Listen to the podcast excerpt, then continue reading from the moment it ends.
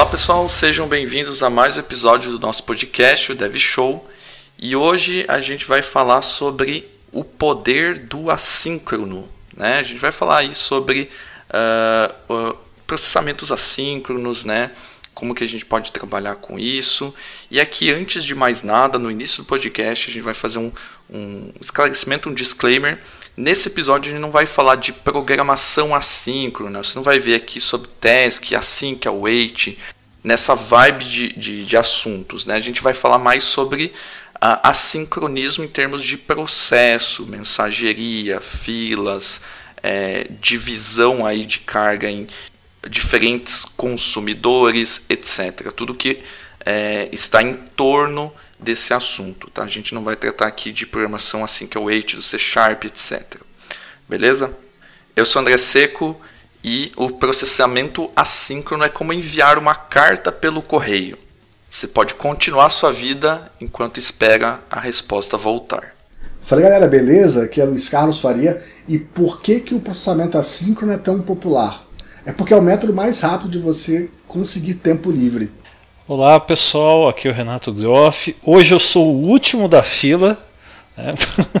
fazendo trocadilho com o assunto do, do podcast e, como bom paulista, não poderia deixar de participar de uma discussão sobre filas também.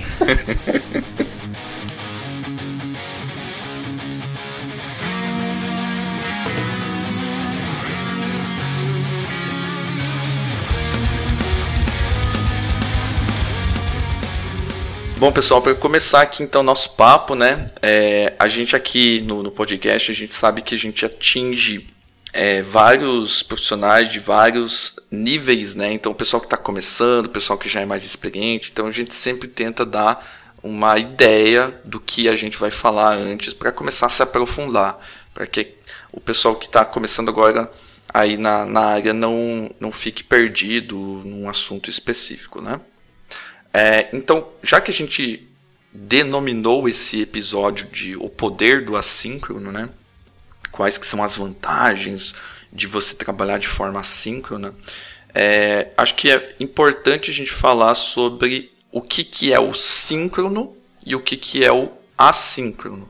Né? Então, é, eu acho que a, as piadinhas que a gente fez aí no início né, é, remetem muito a ao que, que qual é a diferença, né? Por que com assíncrono eu posso esperar, né? A gente fala, comentou muito nisso no, no, no início ali. É, por que, que eu posso esperar no assíncrono? Por que, que tem fila? Né? A gente vai destrinchar isso ao longo do, do podcast, mas importante falar do que, que é síncrono, né? Síncrono remete a eu, eu estar no compasso de alguma coisa, né? Então eu é, na, a palavra como um todo, né, é o estar é, alinhado com o que eu estou pedindo e o que eu, e o que eu quero receber. Então imagine aí, por exemplo, que você está fazendo um pedido, aqui não estou falando nem de programação nem nada, é, você dá um bom dia para uma pessoa, certo? Uh, você está na espera que ela te dê um bom dia, você está frente a frente com ela, né? Se deu um bom dia, então se enviou uma solicitação, uma pergunta, um gesto, qualquer coisa, uma mensagem para ela, é, e você espera que uh, imediatamente ou quase imediatamente ela te responda de alguma forma, um bom dia ou olá, tudo bem, etc. Né? Então você cria uma expectativa de resposta quase ou imediata. Né? Então você fica preso àquele, é, àquela resposta para continuar um, uma conversa, etc, etc. Né? Então acho que o síncrono, num contexto geral, poderia ser feito assim. Aí eu vou pedir ajuda dos colegas aqui para darem outros exemplos para elucidar melhor. Eu gosto da ideia de trabalhar com analogia. Então, porque eu acho mais fácil. Então a analogia que eu uso para isso geralmente é, cara, o que é o síncrono? É a ligação telefônica. É aquela coisa que ocupa você durante X tempo, ela tem um início, meio e fim em forma, de forma sequencial, linear e ordenada. Então você precisa atender, enquanto você está atendendo você não faz outra coisa. e você está ali interagindo, respondendo aquela demanda que é a ligação. E o assíncrono é a mensagem do WhatsApp, é o e-mail, é a mensagem no Telegram, é aquilo que você não para o que está fazendo para atender e assim que você puder, você atende. Então é um jeito que a gente no mundo real organiza as coisas. Só que isso não serve só para mensagem. Ela serve também para outros cenários. Então, se a gente olhar pela forma fundamental sempre que eu tenho demanda maior do que a capacidade de realização de algo, então, por exemplo, você vai, você vai trabalhar de forma assíncrona, a gente vai encontrar a, a visão fila em diversos comportamentos do ser humano, em diversas formas como a gente se resolveu ao longo dos nossos, toda a nossa idade como, como civilização. Na verdade, muito do que a gente experimenta no dia a dia, né, na nossa vida, acontece de forma assíncrona, né? Não é tudo de imediato, né? Uh, principalmente quando você depende de algum tipo de serviço, seja contratando isso numa empresa ou dependendo de alguma coisa de governo. Uh, você sabe que você tem que fazer uma programação prévia para isso e depois de um certo período você vai e age em cima da, daquilo, né? Então é, essa mesma ideia pegando a nossa vida real tá, tá presente na, na computação, né? Exatamente.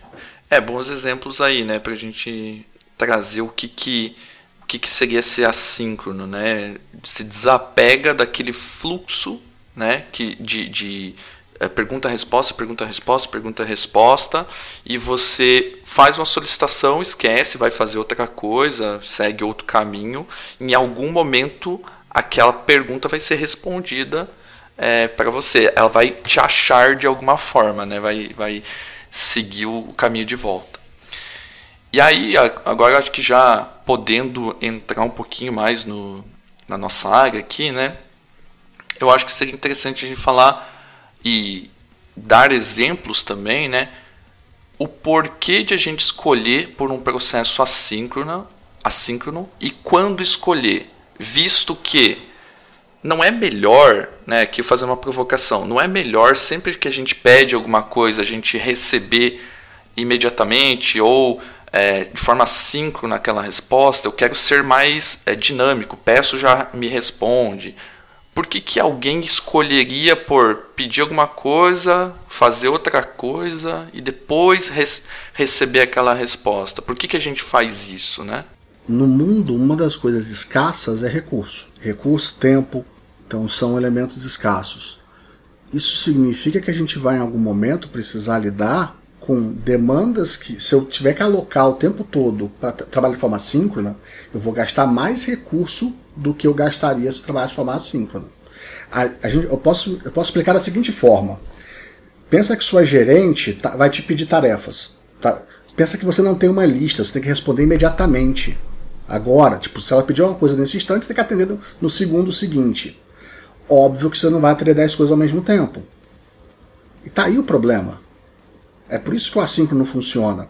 A gente se organiza como tarefas, como pedido de restaurante, como a quantidade, o caixa do restaurante pede para criar uma fila para você pagar. A gente sempre lida dessa forma, com tudo. Até se a gente tivesse 10 pessoas para passar por uma porta, você vai, as pessoas vão se organizar naturalmente em filas. E é essa a mecânica. Você, senão você tem que abrir uma porta para 10 pessoas. É, do, do contrário, você deveria ser um polvo onisciente onipresente, né? Porque você ia ter um monte de tentáculos e você ia responder várias coisas ao mesmo tempo, né? O que a gente sabe que é humanamente impossível e a própria computação, né? Ela passa é, a falsa impressão que tudo acontece de forma síncrona, mas no fim das contas acaba sendo assíncrono, né? Boa parte dos processos. Sim. E, e eu acho que o Luiz falou de restaurante, né? É, aqui fazendo outra analogia, né? É como se o garçom que vier atender a sua mesa e, e pegar o seu pedido, ele tivesse que anotar, se fosse síncrono, né? Ele tivesse, tivesse que anotar no bloquinho, ir até a, a própria cozinha, fazer o prato, trazer o prato, te entregar e somente de, depois ele, ele anota o pedido de outra pessoa e faz a mesma coisa. Então você acaba não conseguindo dividir também a carga do, do, do, do trabalho entre diversos trabalhadores, por exemplo. Né? Você sempre vai ter um cara que vai ter que fazer o, o início, o meio e o fim daquilo para garantir essa sincronicidade. Então, o assincronismo é, permite que você divida a carga também. Né? Eu acho que é um ponto que se conecta muito com o que a gente vai falar. É, uma coisa que eu acho engraçada é que a gente, quando aprende a programar, a gente desfaz o mundo como a gente conhece e aprende a trabalhar de forma síncrona e ordenada. Linear, passo a passo, for, for, if by if, linha pós-linha. O que é uma ilusão, né? Isso, mas o, o fato é que a gente esquece que o mundo como a gente conhece, ele é todo assíncrono, todo baseado em filas e todo desordenado. O caos impera, lembrando da física, né? É. Exatamente. E por que será que isso acontece de a gente ignorar como que os processos são feitos naturalmente e a gente cria um, um imediatismo, vamos dizer assim, na, na parte que vai programar? Será que é por, pela ilusão que é uma máquina processando, que a gente vai ter recursos infinitos, e, e, aí a gente descobre os problemas apenas lá na frente? É que é prático, cara. É, é extremamente prático. É extremamente fácil. É muito mais fácil. Muito mais prático, muito mais fácil. Não é eficiente, mas prático e fácil é. É muito mais, assim, em termos de, de, de, código mesmo, já é bem mais tranquilo de fazer dessa forma. É, porque pensa o seguinte, pensa que no mundo real, se você tem alguém que vai, que vai te atender e só te atender, é o máximo do privilégio. Que é, é você ter alguém ali dedicado para você. Ah, o gerente dedicado, sei lá o que é dedicado, sei lá, sei lá o que for dedicado. É, então esse é um tipo de cenário que a gente tem assim, não é otimizado. Ele é feito para ser exclusivo. E por isso é caro. Quando a gente trabalha com computação, processar de forma síncrona é esse recurso caro. Só que é prático, só que é gostosinho para estar programando, você tem um feedback imediato. Você não tem que. Você na, no envio de alguma coisa, você já tem um feedback da resposta, se vai ou se não vai, se foi ou se não foi. Você não precisa esperar para depois. Você tem menos trabalho porque aquela coisa aconteceu. Você como solicitante, tá? Você tem menos trabalho porque aquela solicitação foi imediata. E trazendo para os problemas comuns agora da nossa área aqui, por exemplo, né? É, o que, que a gente poderia citar como exemplo é, que a gente consegue resolver é, esses problemas que a gente falou, né, de falta de tempo, de falta de recurso dedicado para uma requisição específica, como que, o que, que a gente consegue resolver com assincronismo? É só o problema de, de a gente ter falta de recurso? Isso é único e exclusivamente o problema que a gente quer resolver com assincronismo? Na opinião de vocês? A gente pode resolver resiliência, a gente pode resolver eficiência, a gente pode resolver disponibilidade. Porque às vezes, por exemplo, a gente pensa em disponibilidade, mas a gente não, não leva em conta que a gente vai fazer deploy. A gente não leva em conta, ou, quantas vezes eu já escutei isso? Poly é resiliente. Tá. Quando você faz um deploy, você espera o último processamento acabar para poder fazer deploy? Como é que você lida com isso, entendeu? Porque tem o processo ativo lá talvez processando agora aquela tarefa, no momento que você aperta o botão para deploy. Você até falou do, do Poly, né? O Poly resolve algumas questões a nível de, de aplicação, né? E no fim das contas você está tratando com, com Poly o que eles chamam né, de erros transientes, que são situações momentâneas, né? Então, tipo, você falar assim, olha, tenho aqui uma arquitetura de microserviços, estamos usando Poly, né? por isso a aplicação é resiliente. Resiliência não está só a nível de, de aplicação, não, está a nível de, de banco, de infraestrutura, dependendo da sua operação, você vai ter replicação de recursos entre data centers, então o pessoal fica muito, é, se ilude muito, né? Eu, eu gosto da biblioteca, eu sei que vocês já falaram, já produziram conteúdo a respeito da mesma, mas é, resiliência é um escopo, um tema bastante amplo, né? Sim, sim. O, o fato, quer dizer, quando eu falo do poli, é porque eu tô, eu tô falando do, da, falso, da falsa sensação de que você tem que porque estou usando poli sou resiliente, que é normal. Eu vejo, eu vejo isso acontecer em diversos cenários. Estou usando poli, estou resiliente, mas ninguém pensa que o próprio processo cai. Que é o processo que tem o poli ali na, nele, não é? O poli vai, vai ajudar quando o outro cara que ele consome cai. Ou quando uma tarefa dele precisa de um retry. Se a aplicação cair, o poli não salva nada. Né? É, exatamente. Não, e tem um ponto que é resiliência até quando, entendeu? Por exemplo, se você está aqui entrando no Poly, por exemplo, né? Você está tá tentando fazer uma request HTTP para outro serviço. Ok, o serviço de destino caiu. Você vai tentar uma, duas, três vezes. A tua política do Poly lá está configurada para tentar quatro vezes, né? Você não vai ficar tentando eternamente, né? É, até que momento que você vai ficar tentando? após você parar de tentar e largar aquele processo ali na, no, seu, no seu sender ali, é, para onde que vai a requisição? Se perdeu, se persistiu ela em algum lugar? Não. Se você né? ficar tentando eternamente alguma coisa, algum recurso envolvido pode ficar travado, né? entrar num lock e daí comprometer outra coisa. Né? Em algum momento você também vai fazer um deploy. Você vai tomar aquela instância em algum momento ele vai derrubar, né? É, vai, vai sumir aquilo da memória. Então, é, é, é, tipo, beleza, ele pode, a gente até pode chamar de resiliência, mas é resiliência até que ponto, até que tempo, né? Nunca é resiliente a resposta é sim ou não, é sempre você tem um, um contexto ali, né? É, até, até que ponto o poly resolve um, um problema, um determinado problema. Então é, tem que ir mais a fundo sempre. Nunca se contente com a resposta sim ou não de alguma coisa. É resiliente, sim ou não? Né? É, resolve a resiliência, sim ou não? Quando a resposta é muito fácil, provavelmente tem problema aí. Né? Sempre tem um limite, né? Sim. E, e já que a gente falou aí de foi comentado de fila, acho que a gente pode entrar um pouquinho nisso, né? A gente tem fila no supermercado, tem fila no atendimento, tem fila em tudo. Então quer dizer, aqui perguntando aqui para vocês, processamento assíncrono é sinônimo de fila? Acho que é o inverso. Fila é. Fila é um sinônimo de processamento assíncrono, mas processamento assíncrono não é sinônimo de fila.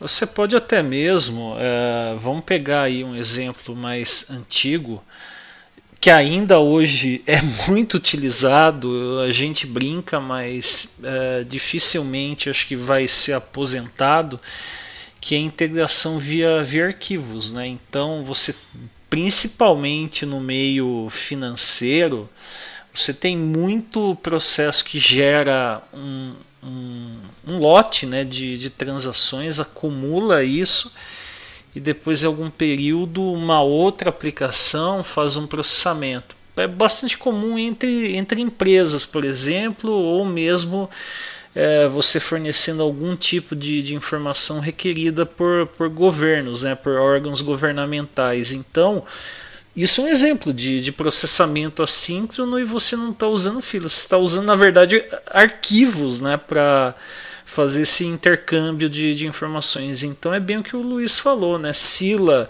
eh, desculpe, falei errado. Fila, né? É um sinônimo de processamento assíncrono, mas processamento assíncrono pode envolver outros tipos de, de estruturas e recursos, né? Eu lembro, por exemplo, de tabela. De você faz um insert na tabela, e dali você tem um outro processo que vai fazer outra parte. Controla via status também, isso, né? Outra possibilidade. Isso é bizarro, né? Do ponto de vista de consumo, você não resolve muita coisa. Então você não está resolvendo os problemas com isso, está criando problema. Mas é, um, é uma forma. Rudimentar, mas é uma forma.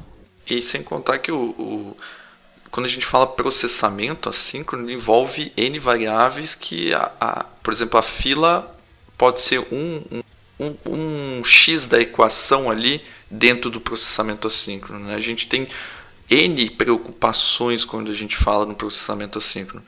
E eu acho que uma coisa que pega muito, e eu vejo isso muito na prática, é mudança do processo mesmo. É, e quando eu falo processo, não estou falando de termos técnicos, estou falando do, do processo de uma empresa, do processo que é, é, o, é, é adotado dentro de uma empresa. Ah, antes como que funcionava? Sei lá, você enviava alguma requisição é, e você tinha aquela resposta imediatamente ali, num processo síncrono. E agora, com o processo assíncrono, você não vai ter mais aquilo na hora.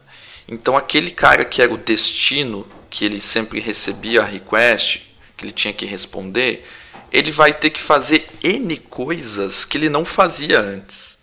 E essas N coisas, ah, colocar num, num message broker ali, por exemplo, né, guardar essa requisição para processar depois. É, talvez e muito provavelmente não é ele que vai é, processar aquilo depois, ele vai delegar para outro componente processar. É, pode ter N caras processando itens daquela fila. Então, é, muda todo o processo de como você tem acesso à informação depois, em que tempo que isso acontece, e a percepção para o usuário final também muda. E eu acho que esse é um ponto muito importante. É, você tem que não sei se treinar seria a palavra, né? mas você tem que fazer com que o seu usuário se acostume a ter outro processo que acontece nesse sistema. Um exemplo muito claro é e-commerce de antigamente, era vários sistemas que eram síncronos antigamente, né? onde você fazia a compra, por exemplo, e é, você tinha a garantia que você comprou determinado item. Né? E uh, já faz, já mudou faz muito tempo, né? E as pessoas se acostumaram com isso. Eu acho que esse é o ponto principal aqui, que hoje você faz uma compra e você tem um pedido. Aí você, esse pedido ainda não foi verificado se o pagamento caiu. Vamos supor que seja um pagamento via cartão. Ainda não bateu esse pagamento na no, no intermediador ali de pagamento, no gateway de pagamento, etc é, não, não foi confirmado esse pagamento. Esse pagamento vai acontecer em um momento assíncrono. Aí você vai receber outro e-mail falando que você teve a confirmação do pagamento. Aí a próxima etapa também é assíncrona, que é a pessoa já fez a, o sistema já fez a verificação se tinha no estoque virtual, mas precisa ter uma pessoa que vai lá separar o teu pedido.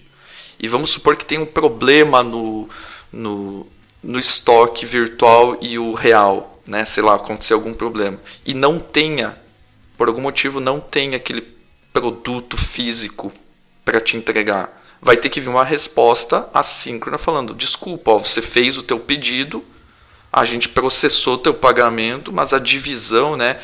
É, do, do, do, produto não existe no, no estoque real. O que, que eu vou fazer? Vou ter que gerar um, uma ação compensatória que é ah, vou te dar crédito para você poder comprar outra coisa, vou te devolver o dinheiro.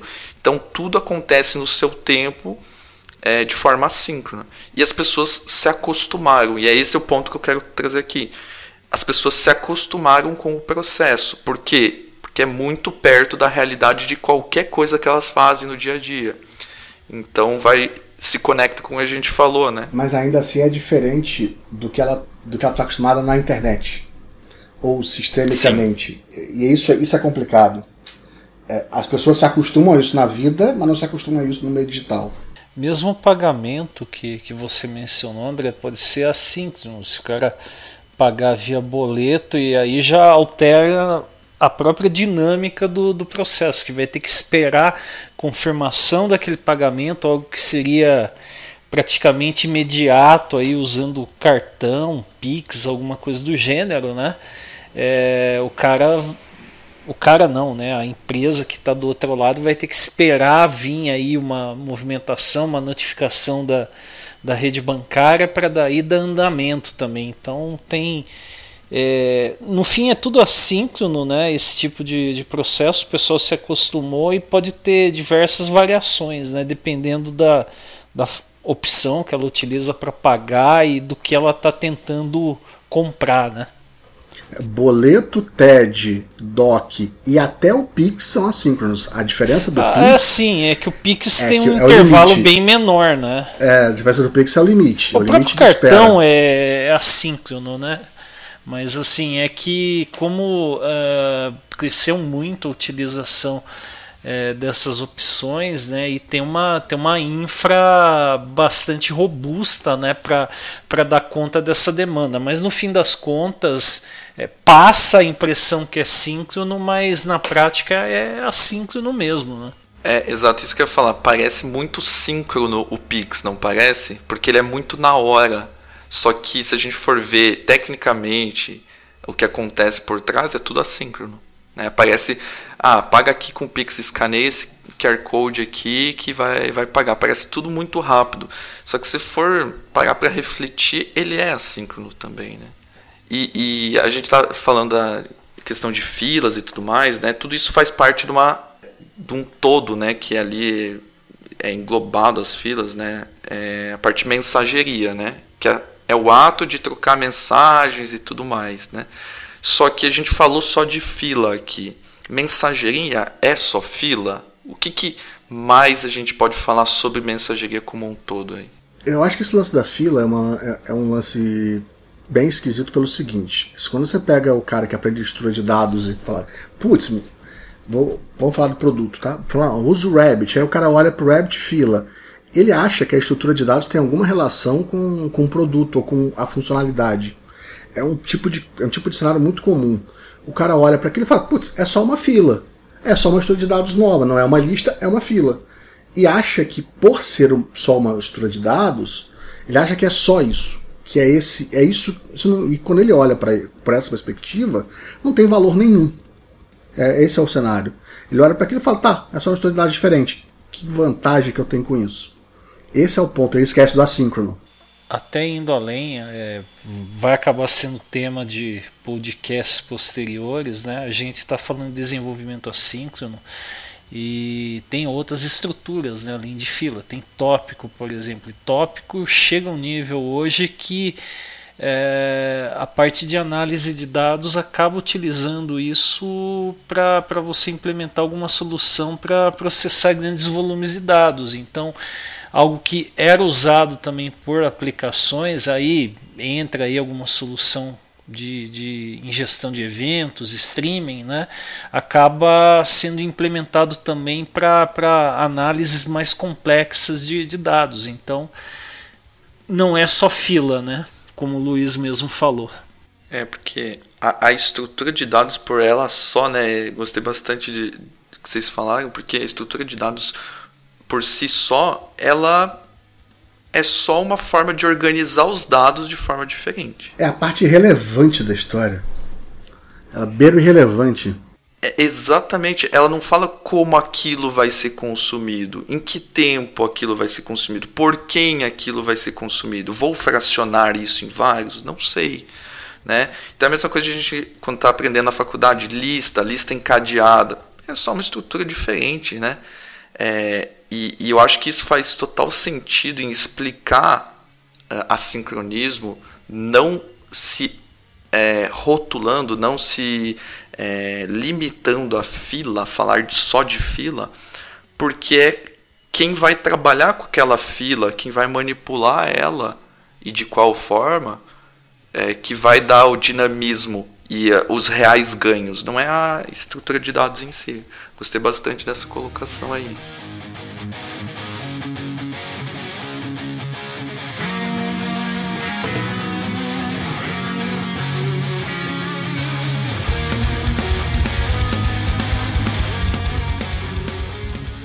Beleza. É, seguindo aqui, uma coisa que muitos têm dúvida, a gente recebe bastante dúvida sobre isso, é, principalmente quando a pessoa está mudando essa, essa visão do síncrono para síncrono, já está tendo que trabalhar aí com, com outras formas, está migrando de empresa para empresa que já utiliza mensageria, por exemplo, né?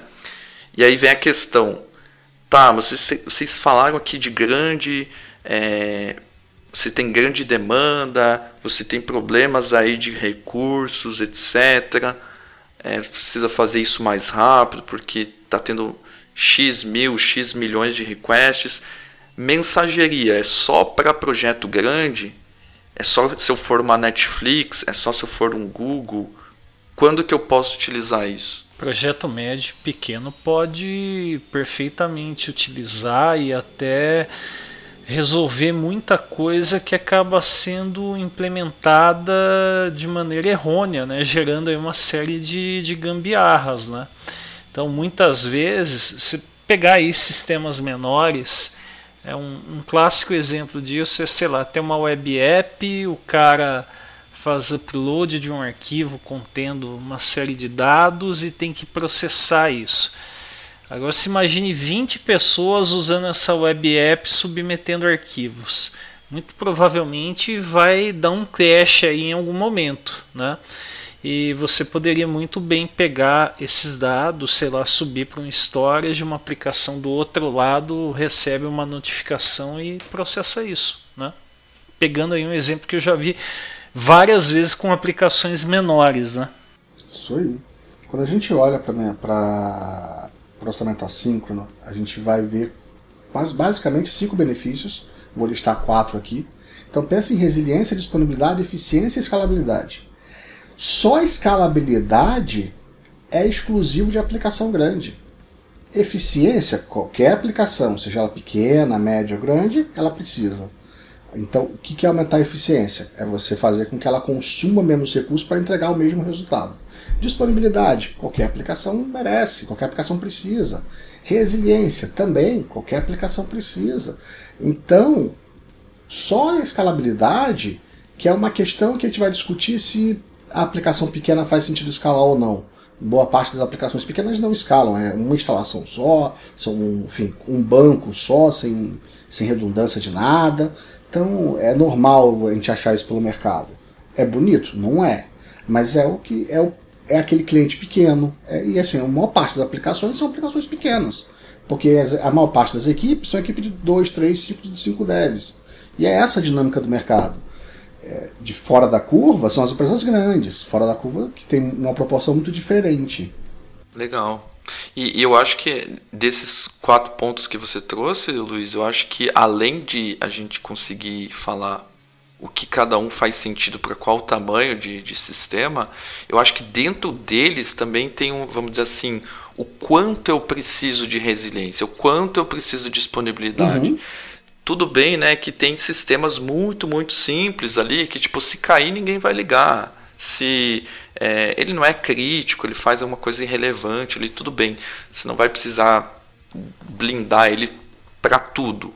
Mas conforme você vai tendo aí sistemas menores, médios e grandes, você vai aumentando dentro de cada uma desses, dessas categorias o quanto você precisa tirar proveito disso. É, eu chamo de nível de maturidade.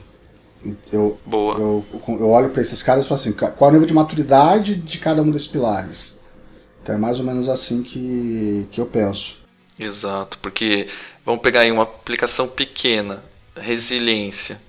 É, você precisa pouco. Aí o médio talvez médio, o grande talvez uhum. muito, né? E assim vai, né? Então tem, chega um ponto que você não pode perder nada. O grande em geral tem problemas em que você segmenta as aplicações para resiliência. Então, pra, tudo que o cliente toca tem que ser resiliente tudo que eu estou de dentro de casa não precisa tanto. E, claro, é, os projetos pequenos, então eles é, podem tirar proveito de mensageria sim, é um mito que a gente consegue derrubar aqui facilmente, né? É, principalmente, eu acho que quando a gente fala pequeno, a gente pensa numa talvez numa empresa também pequena, com sem tanto dinheiro para investir e entra muito nesse ponto também da eficiência que vocês comentaram. É, né, tipo, putz, eu não tenho dinheiro infinito para gastar na nuvem com recurso. Né? Não posso ter essa, o que a gente comentou lá no início, essa exclusividade de processamento síncrono de para cada pessoa que pedir algo, eu deixar um cara ali esperando, processando para depois ir atender outro. Né? Isso, traduzindo para recurso computacional, é dinheiro para caramba. A nuvem por si só não tem uma capacidade infinita, né? uma, uma ilusão, mesmo, sei lá, uma, uma camada premium, né? você vai ter algum limite. Né? Não, mas ainda tem outro problema, cara. Pensa o seguinte, pensa que você. Pensa que atende, tá? Não estou falando de demanda que não atenda. Mas o problema é o custo. Porque assim, a escala é um problema. Pensa que eu tenho uma aplicação A que é um front que chama três APIs no, naquele request específico de pagamento, por exemplo, chama mais três. Se eu recebo mil requests, ela recebe mil requests, faz mais três, então são três mil. Olha, e se, e se cada um desses sub-requests faz dois inserts no banco ou faz um insert uma query? Cara, você, quando você começa a propagar isso proporcionalmente, e você, você vai acabar escalando a sua infra toda. Em algum nível, você vai ter que escalar uma coisa de back-end, lá, alguma coisa lá atrás, que está dentro de casa, um banco de dados, para, sei lá, para 80 mil tarefas por segundo, 10, 100 mil, 200 mil. E aí começa a ficar complicado porque seu custo vai lá no espaço. Então, e se você pudesse, alternativa, de forma alternativa, receber todos esses milhões de requests de demanda, mas não processasse imediatamente? E você processa só você até aumenta a escala, mas só no que você é capaz, onde financeiramente você aguenta. Ou você ainda pode escolher fazer isso é, com calma. Chegou aqui um milhão de requests, está entupindo fila, tá tudo bem, mas você escolhe, putz, será que eu mereço escalar? Será que não? Será que faz sentido? Será que não faz? Você tem aquela tranquilidade, aquela paz de espírito de escolher. É uma decisão. Em contrapartida, do outro jeito, se você está num modelo síncrono, você é obrigado a realizar aquilo agora, instantaneamente. Então você vai ter que escalar e você não tem nem escolha. É, fazendo analogia aqui, por exemplo, que a gente falou do restaurante anteriormente, né? É, uh, você tem um restaurante num dia comum, onde você vai ter cinco pessoas na cozinha, vamos dizer lá, um garçom. O garçom anota os pedidos, leva para a cozinha, cinco pessoas trabalham naquilo. Só que aí chegou o Natal, né? onde todo mundo quer sair para jantar, ou sei lá, outra data comemorativa, Dia dos Namorados, por exemplo, é, quer sair para jantar. Então você tem, você tem uma opção, que o Luiz falou. Você pode manter aquelas cinco pessoas na cozinha, só que os pedidos vão demorar mais para sair, porque muito mais pessoas vão estar no, no restaurante. Ou você se precave, sabe que de forma sazonal, naquelas datas, você vai ter um, um nível de, de, de, de, demanda muito maior. E aí você contrata mais cinco pessoas. Você vai gastar mais com isso, só que você vai conseguir manter o tempo de entrega daqueles pratos, daqueles pedidos, por exemplo. Então é a diferença de eu quero escalar é, os meus recursos para continuar, mesmo em alta demanda, atendendo num, num tempo X, que é a sua média, ou você escolhe por, ok, desculpa aí, cliente, vai demorar um pouquinho mais, mas você vai ser atendido, porque eu tenho uma estrutura aqui assíncrona que é, idealmente garante que você vai ser atendido só que num tempo maior. É no síncrono nesse exemplo seu é como se fosse obrigado a seguir o SLA. O síncrono é como se obrigasse, tipo, se eu pedir agora em 8 minutos para ou 10 minutos para tentar na mesa. Com o assíncrono, você consegue fazer o meio termo. Não, não vai ser 8, vai ser 15, mas eu também não preciso contratar profissionais proporcionalmente à demanda. Eu posso contratar menos gente e assim gastar menos. Eu acho que esse é o ponto que dá para bater bastante na tecla para quem tem é, busca por eficiência mesmo em projetos pequenos. Né? Esse eu acho que é o ponto primordial, para falar a verdade, nesse caso, quando se tem quer reduzir custo, quer ainda assim garantir entrega das coisas e tal, ter uma estrutura síncrona dessa forma é, vai te trazer muitas é, vantagens. É, Para o dev, isso significa tranquilidade. Então pensa, é, escalar, se escalar uma escolha, você escolhe, você decide se sim, se não, ou você pode dormir e amanhã decide, é, é nesse nível. E é isso, cara, isso para quem trabalha é, lidando com o sistema de produção faz muita diferença. Do que você ter que acordar de madrugada e ter que se tá chapado de sono e ter que se conectar para poder, falar, sei lá, é, configurar alguma coisa, habilitar alguma coisa, olhar, ou, ou ter que ficar olhando. Porque às vezes tem que ficar de babado o sistema. para poder ficar olhando para ver se, se vai escalar ou não, se tem que apertar um botão ou não, se está tudo bem ou não. Terrível, ficar suando olhando o Task Manager lá. É tipo isso. Olhando e orando.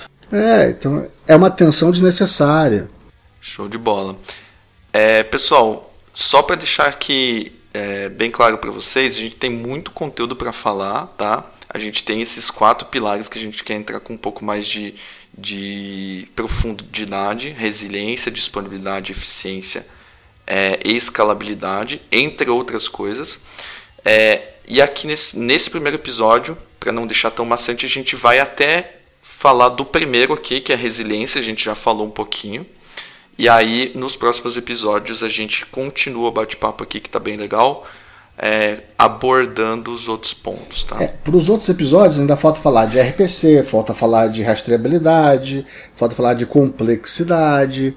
Então, inclusive, se você está vendo esse podcast aqui em qualquer plataforma que tenha a possibilidade de comentar, comenta aqui embaixo e tira sua dúvida. Ou, ou então sugere mais algum tópico para a gente abordar, já que teremos um novo episódio.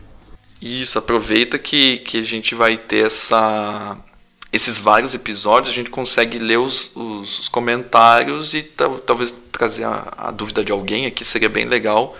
Seria a gente trabalhar aqui no assíncrono. Exatamente. Até, até,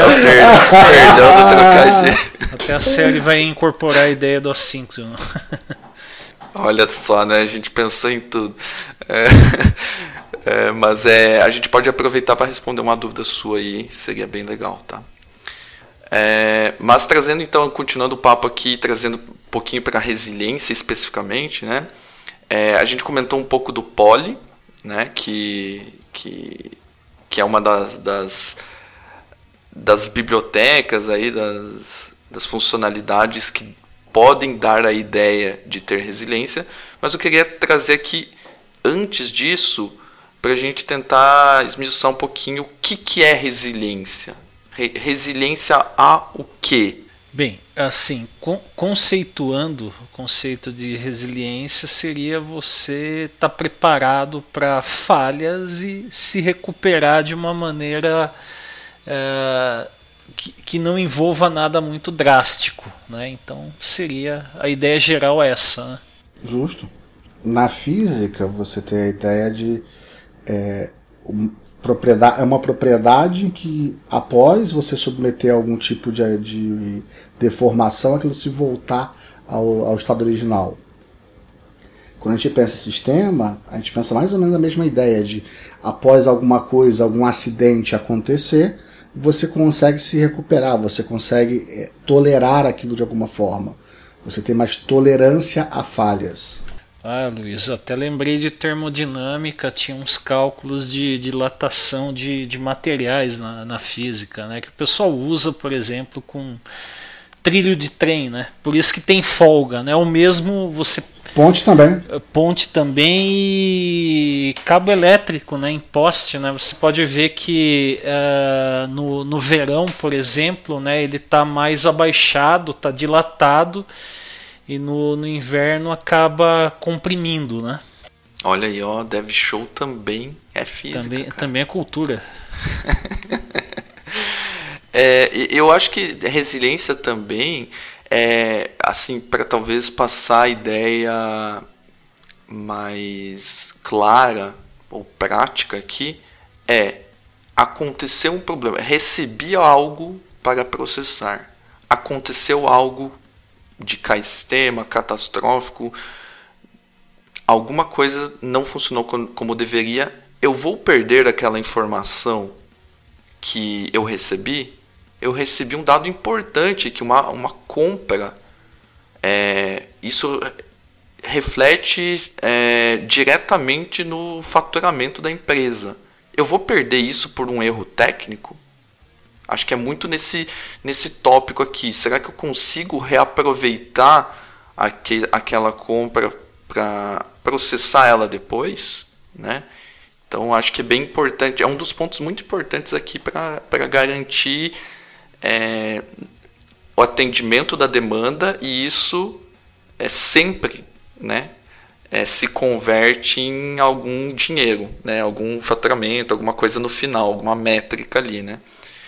Então é ser, ser resiliente. Pensa lá do, do carinha que está lutando boxe, está caindo, ele está voltando para continuar no, no, no objetivo Rock dele. Balboa é um, um, bom exemplo.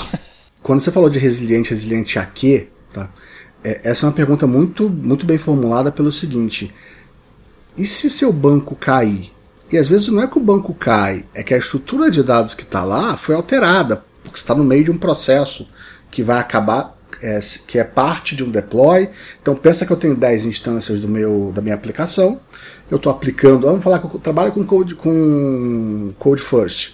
Então a primeira instância subiu, alterou a estrutura de dados, só que as nove outras instâncias estão sendo alteradas ainda. Elas vão sofrer essa alteração. Só que o mundo, a vida acontece o request chega. E nesse entre a primeira instância alterar o banco e a última instância se, é, ganhar a nova versão, teu banco está alterado e pode levar 3, 4 minutos, pode levar 2 minutos. Nesses 2 minutos chegaram requests que podem não ser atendidos.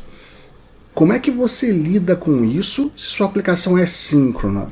Se você não tem ali um desenho em que. Porque pensa, você recebeu o request por sua versão da aplicação tá velha, velha entre aspas, tá? Há, um minuto atrás saiu a versão atual. Mas por ela estar tá velha em relação ao banco, ela não é capaz de executar a tarefa. Não há pole que resolva. Não há situação que aquela instância se resolva.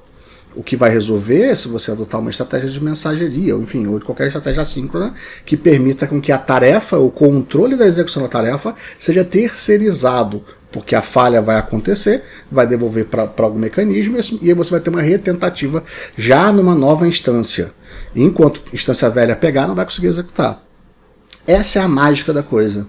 Isso que você falou, inclusive, de resiliência, né, um ponto importante é que alguma hora vai dar errado. Né? Não é não é sendo o, o, aquele personagem do, do desenho lá, o hard haha, né? Ó céus, ó dia, ó azar, né? Mas a gente sabe que principalmente é, quando envolve nuvem, conexão via, via internet, conexão remota, né? Em geral, algum tipo de falha vai acontecer em algum momento, né?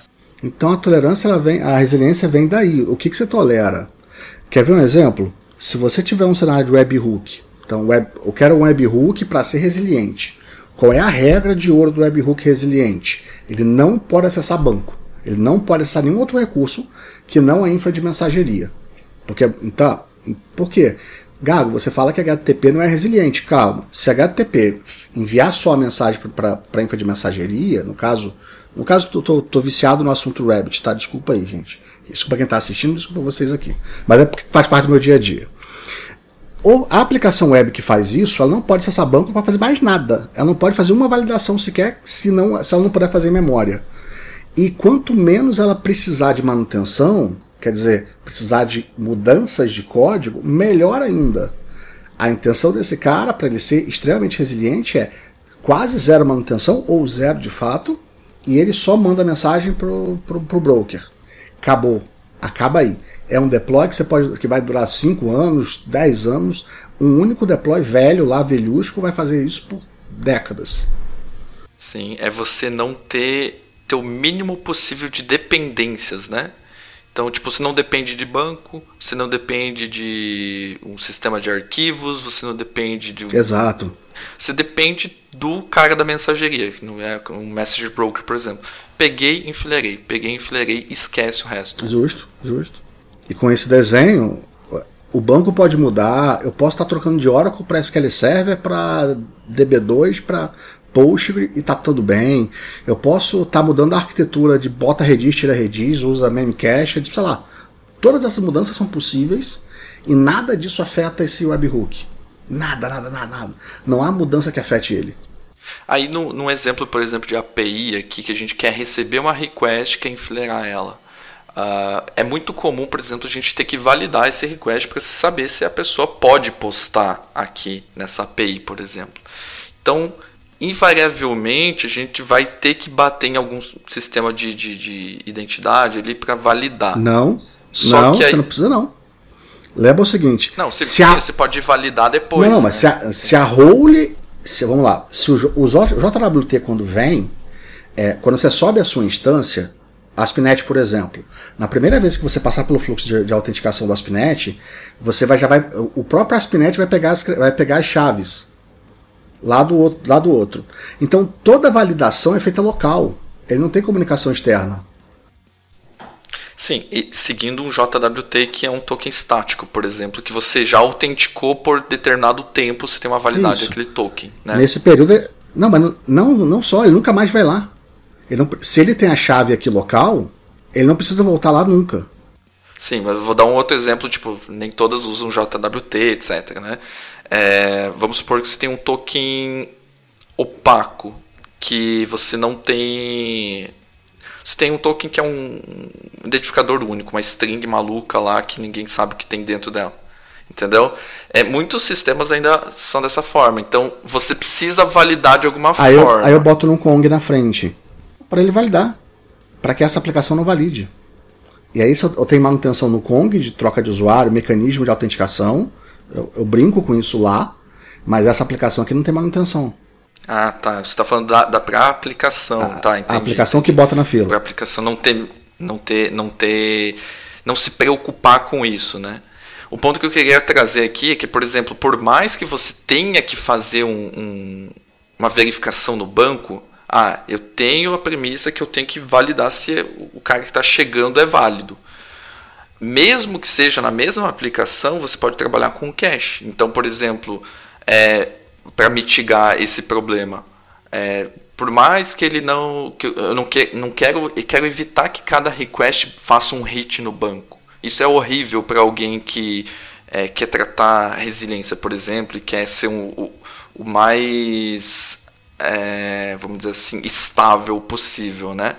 Então você replicar, no caso do token que eu falei ali, que você não tem como validar ele sem Entendi. o auxílio de um banco, você tem como mitigar esse problema. Então, ah, vou criar o meu próprio cache para que eu consiga deixar aqueles, uma lista de tokens que já chegaram cinco minutos ali no cache. Aí você faz um hit na primeira requisição e o resto você trabalha em memória.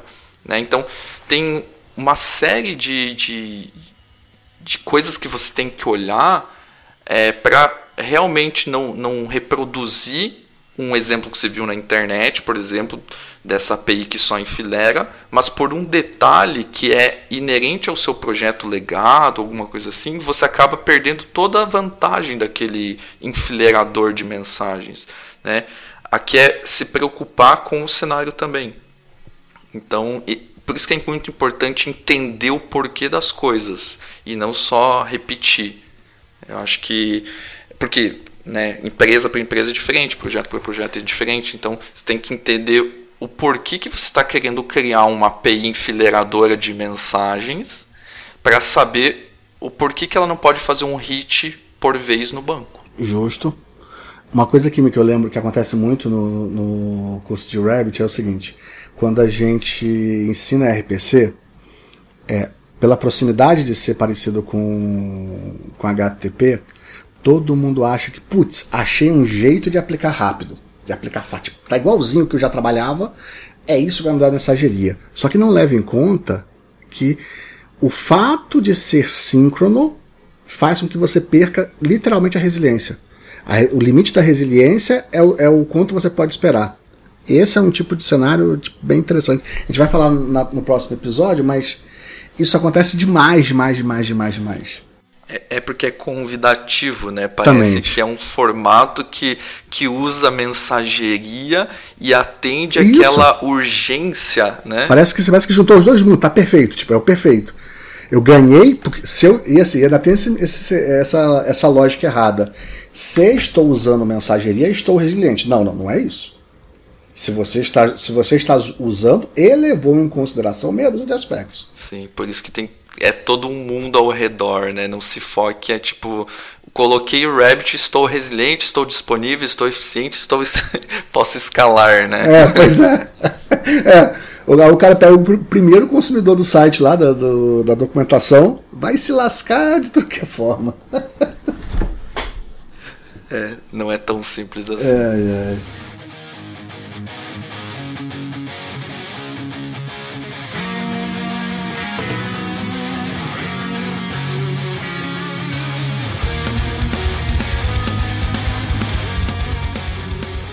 Muito bem, pessoal. Então, esse foi o nosso primeiro episódio aí falando do assíncrono, o poder do assíncrono aqui, onde a gente vai falar muito sobre mensageria, fila, é, o, os processos assíncronos mesmo, né? Como que é essa mudança de mindset. É, como a gente já falou ao decorrer do, do episódio, a gente vai falar de outros assuntos aqui é, nos próximos aí e contamos com é, a opinião de vocês, o feedback, a pergunta. Pode ser no post, por exemplo, do devshow.com.br, que a gente consegue pegar lá e trazer para um próximo episódio. É, lembrando que a gente além de você poder escutar a gente pelo próprio site, você pode escutar a gente pelo Spotify, Deezer, iTunes é, e diversas outras plataformas de podcast. Mais uma vez, espero que vocês tenham gostado e a gente se vê aí no próximo episódio. Valeu! Por, por, por hoje é só PPP pessoal. Valeu, pessoal. Até o próximo.